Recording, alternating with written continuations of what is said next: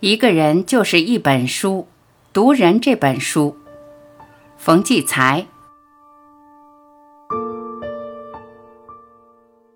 一个人就是一本书，读人比读其他文字写就的书更难。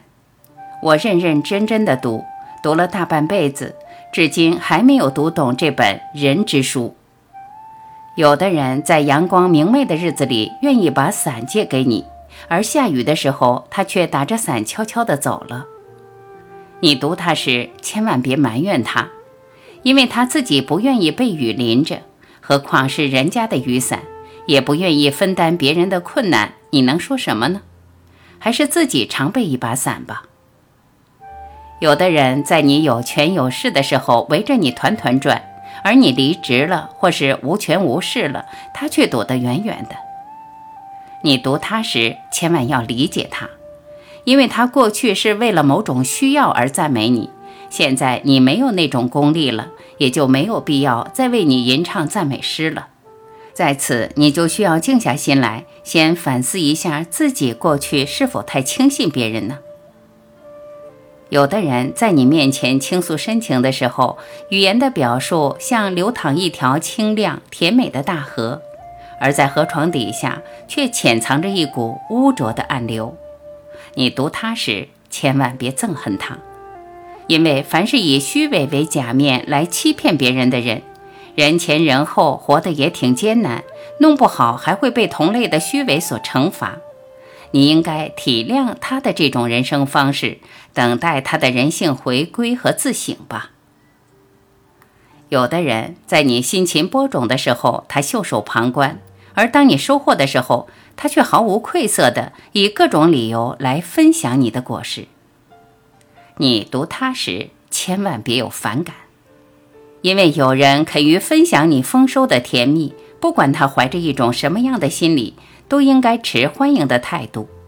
你做出一点牺牲，却成全了一个人的业绩欲，慢慢的会让他学会一些自尊和自爱。有的人注重外表的修饰，且穿着显示出一种华贵，而内心深处却充满了空虚，充满了无知和愚昧。那种无文化的形态，常常不自觉地流露在他的言语行动中。你读他时，千万别鄙视他，因为他不懂得服装是裁缝师制作的，仅仅是货币的标志，而人的知识。品德和气质却是一个人的真正的人生价值。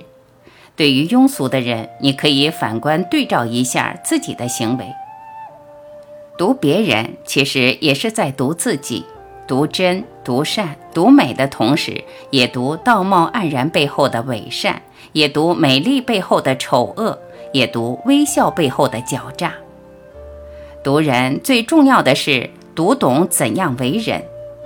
读人是为了要做一个真正的人，因此读人时要学会宽容，要学会大度，由此才能读到一些有益于自己的东西，才能读出高尚，才能读出欢乐，才能读出幸福。尽管我还没有读完这本人之书，但我会一直努力，从各个方面去阅读。